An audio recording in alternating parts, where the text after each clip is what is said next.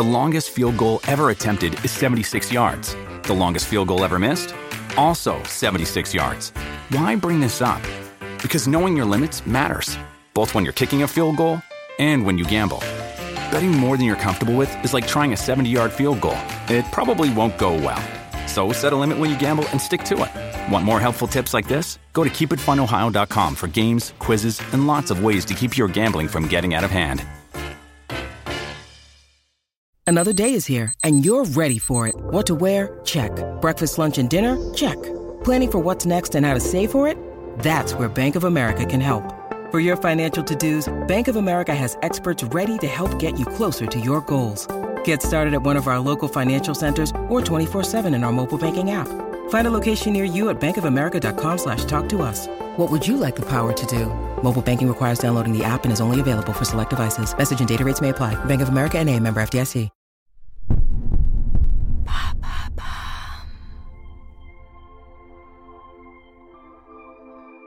Au début du siècle dernier, la célèbre écrivaine Colette vécut une de ses amours les plus marquantes. Mathilde de Morny était une figure de la belle époque, une femme qui refusait de se définir comme telle, qui revendiquait ses désirs et sa singularité. Ensemble, elles furent à l'origine d'un scandale qui les impacta de manière bien différente. Une histoire d'aristocratie, de pantalons et de clandestinité, une histoire d'amour.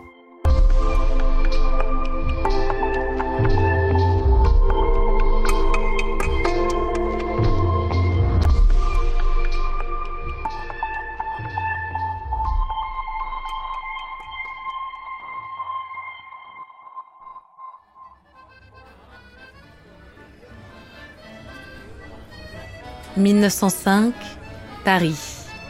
La capitale vibre de l'énergie de ce qu'on nommera plus tard la Belle Époque. La période est au progrès et à l'insouciance. C'est en tout cas vrai pour la haute société qui vit dans des hôtels particuliers et passe ses étés à Biarritz ou sur la côte normande. Paris devient à l'époque une capitale homosexuelle où l'on vit plus librement qu'ailleurs. Oscar Wilde, persécuté et emprisonné en Angleterre, y trouve refuge les salons saphiques connaissent un succès grandissant.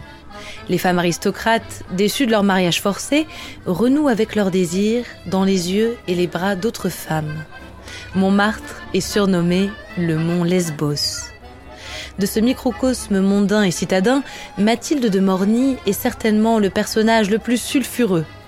Celle qui se fait appeler Oncle Max ou Missy pour les intimes est la dernière descendante d'une des lignées les plus prestigieuses de l'époque. Son père, le duc de Morny, est le frère de Napoléon III. Il meurt quand Mathilde a seulement deux ans. Sa mère est la princesse Sophie Trubetskoy. Mathilde grandit à Madrid, à la cour d'Espagne. Elle est très proche de son beau-père, le duc de Sesto, qui l'élève comme sa propre fille. Son propre fils, à vrai dire. Souvent, ils vont chasser ensemble. Mathilde est une grande cavalière et elle se passionne pour la tauromachie. Elle finit par se sentir étouffée par les conventions à la cour d'Espagne. Elle se fixe à Paris, sa deuxième ville de cœur. Là-bas, à 16 ans à peine, elle fréquente la Société d'amour, un cercle saphique aristocrate apprécié également de la reine d'Espagne et de l'impératrice Eugénie. À 18 ans, Mathilde épouse le marquis de Belbeuf, un aristo libertin qui la laisse entretenir ses liaisons féminines. Mais même au sein des cercles les plus progressistes, Missy crée le scandale. Elle porte les cheveux courts et s'habille comme un homme. Pantalon, veston, chaussures. Son long nez, hérité de son père, renforce son allure masculine. Et à l'époque, rien n'est plus mal vu qu'une femme qui se travestit. Le lesbianisme n'est toléré qu'à l'ombre des salons mondains, surtout pas quand il est assumé, revendiqué, comme le fait Mathilde, ou plutôt Oncle Max. En 1905, comme toute mondaine qui se respecte, Gabrielle Colette a donc déjà eu vent de la réputation de Missy. Colette vit à l'époque avec Henri Gauthier-Villard, que tout le monde appelle Willy. Ensemble, ils forment un couple aux mœurs très modernes pour l'époque. Willy est un auteur de romans populaires, la plupart écrits par des nègres. En introduisant son épouse dans les cercles littéraires parisiens, il réalise son don pour l'écriture. Elle rédigera ses premiers romans sous le nom Colette Willy. Puisque son mari a de nombreuses liaisons, Colette décide d'en faire de même, et notamment avec des femmes, comme la baronne Madeleine des Landes. Gabrielle Colette n'a jamais bridé ses envies et aspirations. Cette liberté, elle la tient de son éducation laïque. Sa mère, Sidonie Landois, dite Sido, est féministe et athée. Son père, grand lecteur, lui a transmis l'amour des lettres. Colette et Missy se rencontrent par le biais de Willy, dans un café. Colette est intimidée par Missy. Jamais elle n'a vu pareille femme. Jamais elle n'a fréquenté les salons saphiques que Missy lui propose de découvrir. Elle est immédiatement séduite. Entre les deux femmes naît une histoire d'amour profonde et durable. Missy a quitté le marquis de Bellebeuf.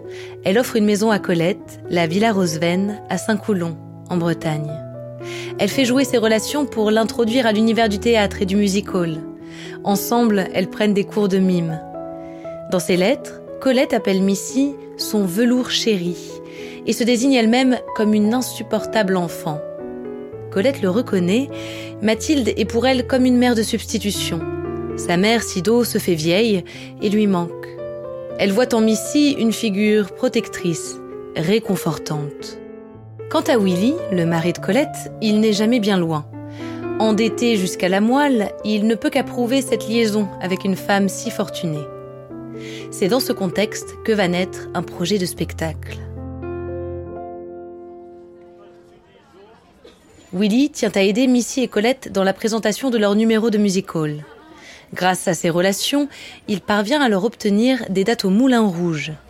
Le 3 janvier 1907, Missy, sous l'alias Issim, présente sur scène le pantomime Rêve d'Égypte.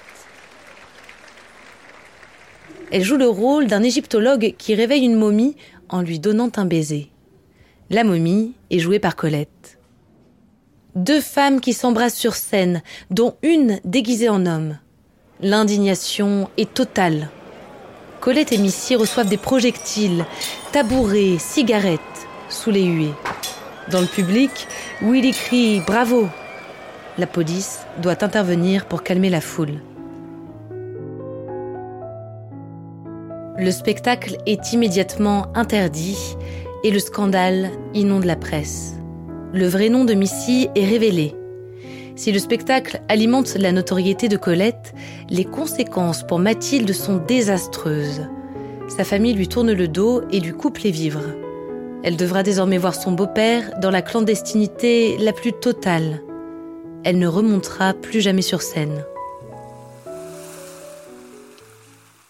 L'insouciance n'est plus la même entre Colette et Missy. Pourtant, à l'été 1910, elles signent ensemble l'acte d'achat du manoir de Roseven. Ce même jour, Colette divorce de Willy. La maison est meublée aux frais de Missy. Mais un an plus tard, Colette rencontre Henri de Jouvenel. Elle tombe amoureuse de ce grand séducteur, journaliste et plus tard homme politique. Colette s'enfuit avec lui sans se retourner. Ils auront ensemble une fille, l'unique enfant de l'écrivaine. Avec Missy, elles s'écriront encore quelques lettres, puis se perdent de vue. Colette gardera la maison de Roseven. Année après année, Colette devient une écrivaine respectée. Elle a une vie riche, pleine de créations, de rencontres et de succès. Elle devient un vrai mythe parisien, une figure de modernité. Missy, elle, s'enfonce dans la solitude et la misère. Elle n'a plus beaucoup d'amis, excepté Sacha Guitry. Le metteur en scène lui sera fidèle jusqu'à la fin. Le 29 juin 1944, à 3 heures de l'après-midi, Mathilde de Morny met fin à ses jours en insérant sa tête dans le four de sa cuisinière à gaz.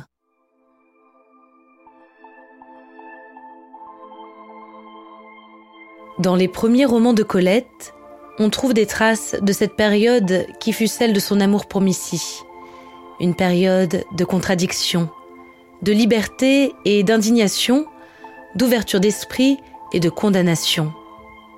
Une période dont celle qu'on appelait Oncle Max n'a jamais vraiment pu se remettre.